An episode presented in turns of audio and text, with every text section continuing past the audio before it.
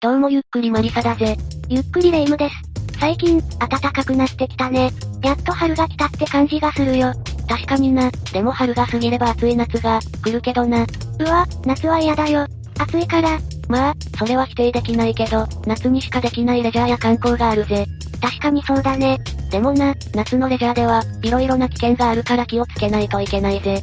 確かに夏になると毎年、水の事故が起きているしね。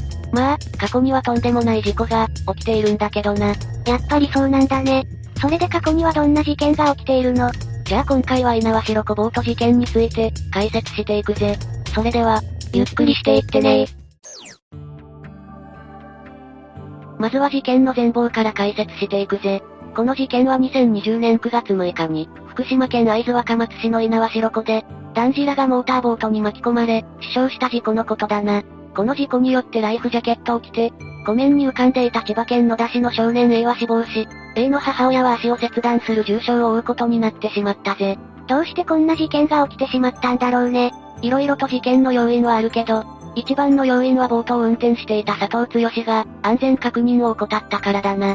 どうして、ボートに乗っている時に、安全確認を怠るのよ。それは、この事件の被疑者である、佐藤の人間性が深く関わっているな。え、そうなの。じゃあ次に佐藤の人間性について、解説していくぜ。人間性ってことは老いたちとかも、深く関係してそうだね。その通りだぜ。実は佐藤の両親は父親が会社員、母親が専業主婦の家庭に長男として誕生しているぜ。また、祖父が建築関係の会社を経営していたそうだぜ。なるほどね。じゃあ割と裕福な家庭だったわけだね。それは間違いないぜ。佐藤は幼い頃から長男だったこともあり、周囲から色々と恵まれて育ったと言われているな。そうだったんだ。それでさ、佐藤に兄弟はいるの？正確にはわからないけど、ネット上では妹がいると言われているな。じゃあ、もしかすると他に兄弟がいる可能性も高いんだね。そういうことになるな。話を進めるけど、24歳の時に佐藤はある決断を下すことになるぜ。一体どんな決断を下しているの？それは佐藤合建という会社を立ち上げることだったぜ。え、佐藤って会社の社長だったんだ。確かに考えてみればプライベートで、ボートを持っているくらいだから、一般的な会社員ではないと思っていたよ。でも、プライベートでボートを購入できるってことは自営業として成功しているってことだよね。それは間違いないぜ。その成功の起爆剤となったのが東日本大震災だな。もしかして震災バブルってやつなの？そうだぜ、佐藤合建は東日本大震災における震災バブルで、一気に会社の売り上げが上がったと言われているんだ。その売り上げに関しては、年商7億円を超えていると言われているな。7億円、かなりの金額だね。まあ、売り上げの全てが佐藤に入ってくるわけではないけど、かなりの金額を稼いでいたことは間違いないぜ。でもさ、いくら震災バブルがあっても、そう簡単に会社が成功するとは思えないけどね。それにどうして佐藤は、建設会社を始めようとしたのか気になるわ。それは佐藤の祖父にあたる人物がもともと、建設会社を経営していたからだな。また、その建設会社は地元では、有名な会社だったと言われているぜ。なるほどね、祖父から会社を受け継いだって感じだね。確かにその通りなんだが、佐藤が祖父の会社を大きくしたことは間違いないな。じゃあ経営者として優秀だったんだね。確かに経営者としては一定の成功を収めた。しかし、問題なのは佐藤の性格や私生活だな。佐藤は一体どんな私生活を送っていたの？それは毎日贅沢三昧の生活だぜ。具体的に言うと毎日高級クラブが良い、高額なゴルフコンペを開く、ボート上でのパーティーなどだな。完全にパリピの生活だわ。それに佐藤は多くの芸能人と交流があったようで、彼の SNS には、中田翔や手越優也などと一緒に、撮影した写真が投稿されているぜ。完全に一般的な社長ではなくパリピ社長だね。また、佐藤は若い頃に結婚したけど、事件当時は離婚していたと言われているな。そうだったんだ。それで佐藤に子供はいるの？ネット上では、いると言われているけど、詳しいことは分かっていないな。また、一部の情報では、高級ホステスの連れ子ではないかと言われているぜ。なるほどね。それでさ佐藤の性格はどんな感じなの？写真を見た感じだとかなりイケイケの性格なような気がするけどね。佐藤はかなりの番長感を出した雰囲気だけど、知人たちにはよく嘘をついていたと言われているぜ。つまり、嘘つきの性格だったってことなの。それは間違いないだろうな。事件後に佐藤の同級生は、スーパーお坊ちゃまくん。普段からヘラヘラ調子いいことばっか言ってて基本嘘つき。中学生の頃から調子者で嘘つき、かなりの雑魚キャラでしたね、と証言しているんだ。かなり辛辣な証言だね。そして、この嘘をつく性格が、事件にも大きく関係してくるんだけどな。やっぱりそうなのね。それでその性格はどのように関係してくるの？それは事件の詳しい内容を解説するときに話すから今は保留にしておくぜ。じゃあここからは事件の詳しい内容について解説していくぜ。稲葉ロ湖ボート事故は、2020年9月6日に、稲葉ロ湖でボートを運転していた佐藤、それから千葉県からジェットスキーを楽しむために来ていた少年 A、A の両親が、稲葉ロ湖でそれぞれのレジャーを楽しんでいたんだ。千葉県から稲葉ロ湖に来るってことは、かなりの人気スポットなんだね。そうだな、それは間違いないぜ。毎年、多くの観光客で賑わう福島を代表する湖だからな。さて、話を戻すけどジェットスキーを楽しんでいた A の家族は、稲葉ロ湖の水面にライフジャケットを着用した状態で浮かんでいたぜ。具体的に言うと父親は少し離れた場所におり、少年 A と A の母親が近くにいた状態だな。そんな状態の時に突然、誰かの叫び声が聞こえるんだ。もしかして、その叫び声が上がった理由は、佐藤の運転するボートが二人に迫っていたからだぜ。A の父親もとっさに二人に逃げるように叫んだが、時はすでに遅く、二人はボートのスクリューによって体を引き裂かれてしまうことになるんだ。少年 A の体は上半身と下半身が分かれてしまい、A の母親はスクリューによって、足がズタズタになっていたぜ。どうして、人が浮かんでいるところにボートが入ってくるのよ。どうして、ボートを安全に運転しないのよ。確かに色々と気になるところはあるが、順番に解説していくぜ。それで、二人はどうなったの？二人は病院へ搬送されたけど、少年 A は死亡し、母親は足を切断する大怪我を負うことになったぜ。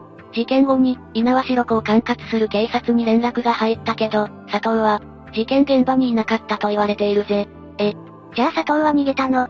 逮捕後に本人は、人を跳ねたことに気づかなかった、と供述しているが、周囲の人々がボートに対して、何度も止まるように叫んだと言われているから、逃げたことは間違いないだろうな。また事件後に佐藤は、この事件を明るみにしないためにとんでもないことをするんだ。一体何をしたんだろう？もしかして隠蔽工作とか。その通りだぜ。佐藤は自身のボートに乗っていた関係者10人に対して事件の口止めを行ったんだ。どうしてそんなことをしたのよ？それは事件の発覚を恐れたからだな。さらに佐藤の隠蔽工作はこれだけではなかったぜ。え、他にも何かしているの？佐藤は乗っていたボートのスクリューを交換し、事件の発覚を免れようとしているぜ。でも、警察の目はごまかせないでしょ。その通りだぜ。結局、佐藤は先ほどの隠蔽工作を行ったけど、2020年9月14日に逮捕されることになった。その時も事件について、身に覚えがありません、と容疑を否認していたぜ。ここまで来ると完全に悪人だよ。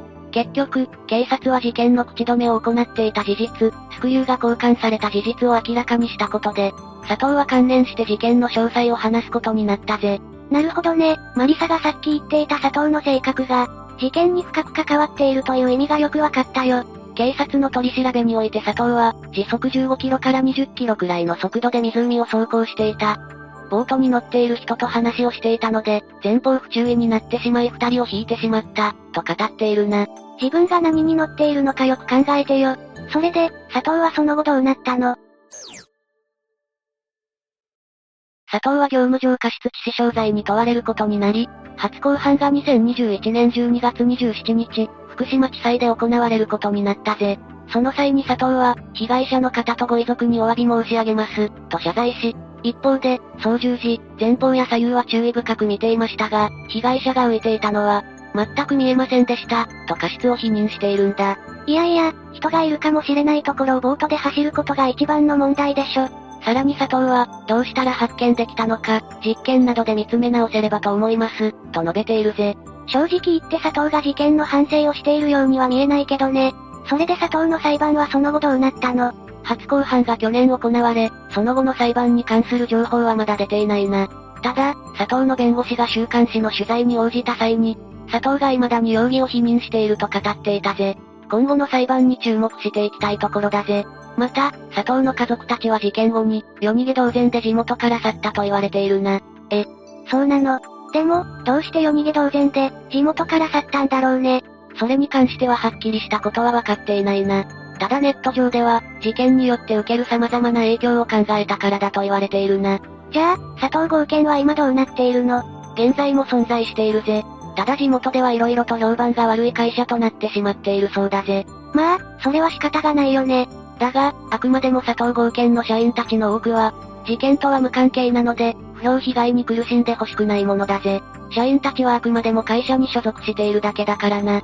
確かにそうだね。ただ、間違いなく言えることは、社長が起こしたことによって、社員にも影響が出ているということだな。そう考えると佐藤の行動が、いかに浅はかだったのかよくわかるわね。それでさ、思ったんだけど、稲葉白子の管理体制が気になるわね。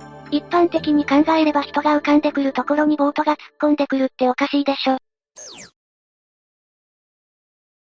確かにそうだな。今回の事件後に、色々な角度から稲葉白子の管理体制について、追及があったぜ。そして稲葉白子の管理体制がずさんだったのかよくわかったぜ。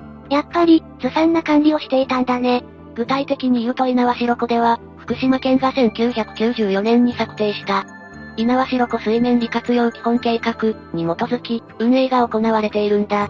この運営計画にはボートの利用者と遊泳者の区画を厳密に決めることが記載されているけど、事件当時は稲葉白子内に区画を表す明確な目標物はなかったと言われているぜ。え、だから、佐藤のボートが接近することになったんだね。もっと厳密に言うと稲葉白子内の長浜は、厳密な区画を分けることができていたんだけど、事件現場となった中田浜では、明確な区画分けが行われておらず、ルールが記載されていた印刷物にも誤りがあったことが後日判明しているんだ。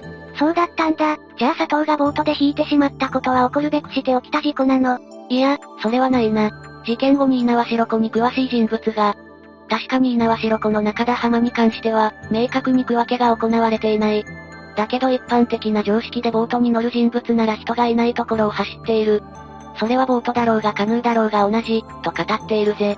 確かにそうだよね。明確な区分けが行われていなくても、一般的な常識として人が浮かんでいるようなところに、ボートを走らせるわけないわね。ただし、稲葉白子の管理体制に、わずかながらでも問題があったことは事実だな。もし、厳密に区分けが行われていたら、とどうしても思ってしまうぜ。確かにそうだね。それで稲葉白子ではどういった対策が、行われるようになったの？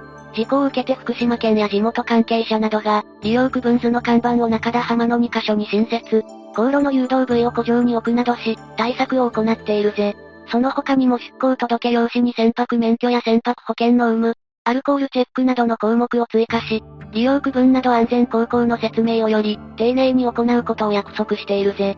確かに稲葉白子に危険が潜んでいたことは、間違いないと思うけど、佐藤の行動はおかしいよ。過ちを認めてまずは謝罪することが、一番大事だと私は思うよ。確かにそうだな。佐藤にできることは、まずしっかりと被害者に謝罪をすることだぜ。それに隠蔽工作なんて論外だぜ。